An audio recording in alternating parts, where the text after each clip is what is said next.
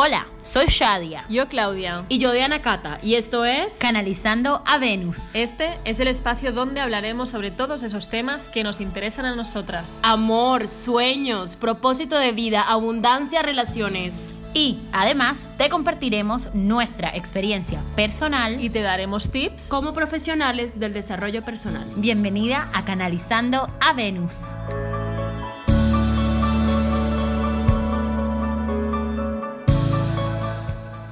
Hola, hola. Hoy estamos en Canalizando a Venus con Diana Cata, Shadia y yo Claudia. Y hoy en especial nos gustaría saber la historia de Diana Cata, de cómo una mujer de Barranquillas ha llegado a Barcelona y es coach y jefa de su vida. Así que, Diana Cata, me gustaría que primero te presentases y nos contases un poquito cómo fue el llegar a Barcelona. Hola Clau, hola Shadia, hola Venus Lovers. Hola, hola. Hola a todos. bueno, gracias, gracias por estar aquí, gracias por acompañarnos y gracias por la pregunta a las dos, por ese interés de, de conocerme. Pues yo llegué a Barcelona realmente hace dos años ya. Eh, fue una decisión de vida, fue realmente como un llamado del alma en que necesitaba un cambio necesitaba un cambio de, de todo, de trabajo, de, de manejar mi tiempo, de enfocarme más a, a lo que me apasiona, que es estar con personas. O sea, yo soy una persona amante de las personas, me encanta estar con ellas, me encanta conocer sus historias, me encanta acompañarlas en procesos de cambio y lo que estaba haciendo anteriormente, digamos que era buena, no, no me iba mal, tenía el talento para trabajar en la parte corporativa, multinacional y me encanta, fue una, fue una escuela de vida para mí, soy muy agradecida con esa etapa de mi vida, pero yo sentía que lo mío era más grande y más, más impactante.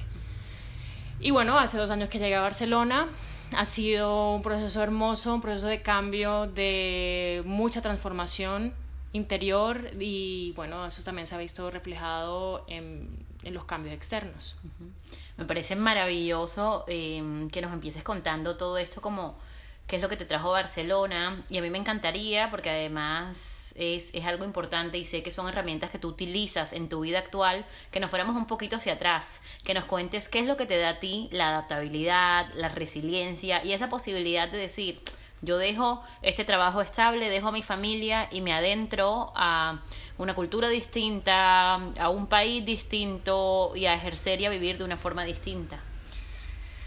Pues Shadia, te cuento que yo tengo como esta resiliencia, esta adaptabilidad a los cambios, es porque desde muy pequeña me he mudado muchísimo. Mis papás, yo creo que eso es un regalo que siempre le puedo agradecer a mis padres que me dieron a tanto a mí como a mi hermano.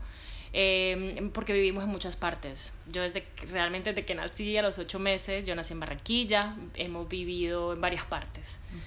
Entonces siempre me adapté eh, y eso me hizo también ser muy abierta a conocer diferentes personas, estuve en diferentes colegios, estuve eh, diferente, conociendo diferentes culturas y de ahí fue que empecé realmente a darme cuenta que me apasionaba acompañar a, a estar con personas, rodeada, rodeada de personas. ¿Y tú como Tauro? ¿No hubo ningún momento que no quisiste marchar de esa ciudad o quedarte en un sitio? Porque claro, eso cuando eres pequeño, bueno, pues tú vas con tu- tus Sí. padres, tus padres son tu hogar y todo bien. Pero cuando llegas a la adolescencia, que te gusta ese chico de la ciudad y no te quieres marchar. o, Y se quiere quedar ahí Claro, te siempre, quieres claro. ahí. Sí, sí, pero resulta que me, me pasó, me pasó en uno de los cambios porque mm, ya yo estaba en la época de los 15, a- de los 15, Eso, de los eso. quinceañeros y mm, yo ya estaba como encontrando el primer amor y esas primeras cosas. Y justo en ese momento que yo estaba explorando esa primer amor, esa primera relación, o que daba como curiosidad, y estábamos como, ¿qué, qué es esto? Es- Somos, ami- somos amigos, pero no somos amigos, o sea, todo esto. Yo tenía, no sé, 14, 15 años, más Divina. o menos. Nos mudamos. O sea, Ah, fue en wow. ese momento que mis papás como que, bueno, ya, nos vamos. Y ahí yo creo que fue el primer, la primera vez que yo dije, no me quiero seguir mudando y siento que necesito estabilidad. Claro. Eh, y esa estabilidad la empecé a buscar desde ese momento porque sentí que me conecté tanto conmigo misma que, mm, que no lo quería perder. Y empezaron los cambios y ahí fue con un poquito, un poquito de, de mi desconexión, la verdad. Fue en, eso, en esos momentos. Bueno, desconexión y conexión, ¿no? Sí, un poco. Sí, porque siento que me desconecté un poquito de lo que yo estaba sintiendo, em, como porque tenía que hacer esos cambios. Para sobrevivir un poco. Sí, un poco. Entonces también como el tengo que adaptarme a lo que están esperando de mí, tengo que adaptarme a todos esos cambios y bueno, no, eso fue lo que realmente me hizo hacer un clic. ¿Y la, la, relación de tus padres no cambió en ese proceso? Porque claro, con 15 años que la, ¿no? las hormonas están súper revolucionadas. Y no, discusiones, yo me imagino como discusiones, un caos en casa. Totalmente, ¿no? Sí, sí, bueno, mis padres seguramente escucharán esto. Em, Hola. Hola, mami, hola, papi. Hola. claro, eh, ese, ese buscar la estabilidad, que también era como una prioridad para, para mi padre, sí. mi madre también la estaba buscando mucho, entonces siempre que había un cambio, que lo, lo, le damos la bienvenida y todo, al principio era muy fuerte, entonces, claro. Generaba conflicto. Sí, generaba conflicto, pero ya una vez eh, nos estabilizábamos o llegábamos a un sitio, ya nos empezamos a adaptar y todo empezaba a fluir. Pero siempre era como una búsqueda de, de, algo mejor, de algo mejor, de algo mejor y intentamos siempre buscar algo mejor, pero bueno, pasaron cosas y durante ese proceso de estar buscando algo mejor y la estabilidad para la familia, mis papás tomaron la decisión de pues de separar de, de divorciarse de separarse porque pues hay un punto en que ya la relación no daba más mm. ¿Y cómo viviste tú eso? Porque después de haber tenido como un camino, de, tú lo dices desde que tenías ocho mesecitos de estar mudándote con papá y con mamá y después, bueno, llega tu hermano y todo esto y de repente papá y mamá ya no se viven de la misma manera, ¿vale? Y, y, en toda esa etapa en la que tú estás también tratando como de atravesar esos cambios y viviendo tus propios corazones rotos, ¿cómo fue para ti todo esto?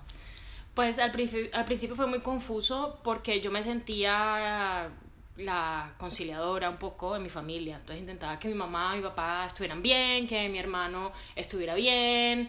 Y claro, yo estaba protegiéndolos y cuidándolos a todos. Entonces me volví más protectora, protectora de todos.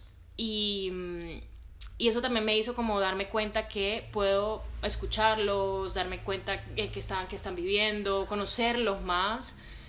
Y también me ayudó mucho a aceptar que independientemente de lo que pasaran con ellos dos, yo tengo mi mamá, tengo mi papá, los disfruto igual y bueno, fue un proceso que de pronto mi niña interior le dolió porque pues como todos queremos que el papá y la mamá estén, estén siempre juntos, la verdad que mm, conecté con esa niña interior, pero también con la madurez que me ha llevado a darme cuenta que mi mamá y mi papá me aman independientemente que estén juntos o no.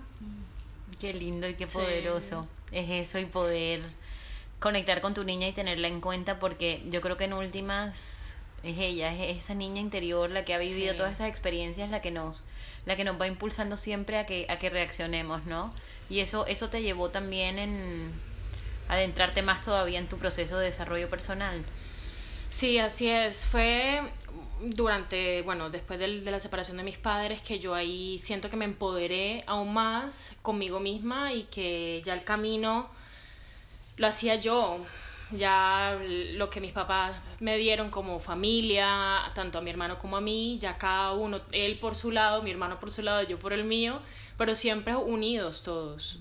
Yo siento que mi familia nunca se separó porque pues mi, mi padre, mi madre siempre muy pendiente de nosotros y claro, ellos como pareja vivieron su proceso. Hoy en día te puedo decir que ha sido un regalo para todos. Creo que a mí me ha ayudado muchísimo a reconocer a mi madre, reconocer a mi padre y a mí como persona, como les dije, empoderarme, empoderarme y desde ahí empecé mi propio camino y que también es lo que me está llevando hasta ahora a estar en Barcelona. Bueno, a mí me has emocionado mucho con tu historia. Tan hermosa. Pero bueno, a mí me gustaría saber qué herramientas utilizaste ¿no? para conectarte con tu niña interior y, bueno, eso, cómo te conectaste, cómo lo gestionaste, si, si utilizaste alguna técnica o psicólogos o algo más tradicional. Pues si yo en esa época hubiera tenido un coach, hubiera, encontrado, hubiera buscado un coach. Pero, pues yo me, yo me acerqué mucho, la verdad me acerqué mucho lo que en, esos momentos eran como los recursos que yo encontraba y era, era Dios, eh, estar con más, no sé, empezaba como a leer recursos. Me conecté también mucho con lo que en algún momento me habían enseñado que era la meditación, pero nunca lo había practicado, eso me ayudó también bastante, estar como más presente. Y claro, empecé a leer libros que en algún momento no entendía, pero hubo unos libros que en ese momento me conectó muchísimo, que fue El Principito. Mm. o sea, para mí El Principito yo creo que fue como el, el cambio drástico de mi vida, que lo, lo leí y reconecté con ese niño pero también darme cuenta que puedo tomar decisiones desde el corazón y que realmente mi esencia es lo que me, me lleva por el camino de la vida. Qué divino eso de la esencia, porque además, bueno, yo que para mí eres como, o sea, eres mi hermana del alma, sé que lo vives a diario y es lo que compartes muchísimo. Em, yo creo que sería lindo, Eva, si puedes compartir con la gente que quizás esté pasando también por un momento difícil, que de pronto estén viviendo la separación de alguno de sus padres o la muerte de alguno de ellos, o que ellos mismos estén viviendo cambios o se tengan que mudar de lugar o no terminan de adaptarse en el lugar en el que están, ¿qué les dirías a ellos? Bueno, ante todo, eh, los procesos de cambio es empezar a, a un proceso primero de duelo de lo que estás dejando, pero durante ese proceso de duelo es aceptar el para qué, no el por qué, porque a irnos al por qué estamos dándole muchas vueltas, es para qué está pasando esto en mi vida, o sea, qué me está intentando enseñar o qué me está intentando aportar en mi vida estos cambios. Siempre ver los cambios como parte del proceso de la vida, porque nos, no vamos a estar siempre en el mismo lugar. Yo quisiera estar toda la vida en Barcelona, seguramente ya igual, em, pero no sabemos qué va a pasar. Entonces es como confiar. Yo siento que cuando conectamos con la confianza, nos, nos lleva mucho a, a, seguir el, el, camino y sobre todo los cambios. A mí me, eh, les comparto, a mí me sirve mucho hablar hablar con personas que quieres, con personas que han vivido también procesos de cambio que, que han hecho. Eh, yo, por ejemplo, les puedo, les puedo decir que si están viviendo un proceso de, mm, de irse de una ciudad a otra, averigüen cómo es esa ciudad, o sea, averigüen, investiguen, hoy estamos viendo en la era digital, en Google, en todo el Internet, que te da como la ilusión. A mí, a mí, por ejemplo, yo sabía que me iba para Barcelona y empecé a investigar y empezaba a mirar y eso me ayudó muchísimo. Y muchas personas lo hacen. Eso es como una especie de visualización. Es como visualizarte en ese, en ese lugar. Y si ya estás en ese lugar y aún te sientes que no es tu sitio, bueno, no eres constante, no te tienes que quedar en ese lugar. Es aceptar que, bueno, no es mi lugar, qué cambio puedo hacer, qué paso puedo dar. Bueno, ha sido ¿no? tu lugar durante un tiempo, que esto ya es mucho. Sí, sí, sí, sí. Y es, es también dar esos pasos. Pero cuando damos un solo paso, eh, ya te está acercando más a donde quieres llegar. Entonces es empezar sobre todo a aceptar y confiar.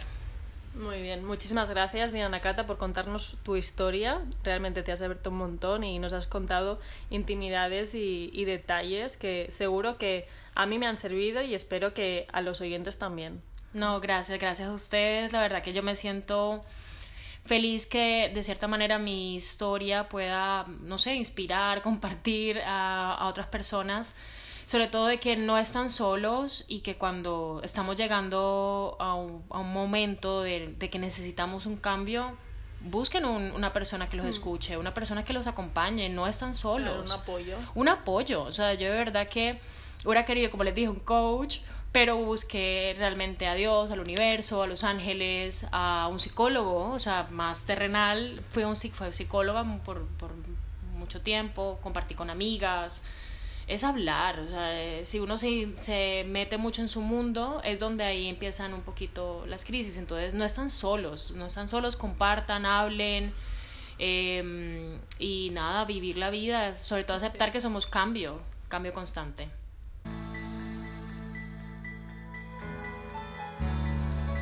Hasta aquí nuestro episodio de hoy. Gracias por pertenecer a esta red de amor en donde juntas canalizamos a Venus para recordar que siempre estamos conectadas con nuestra feminidad.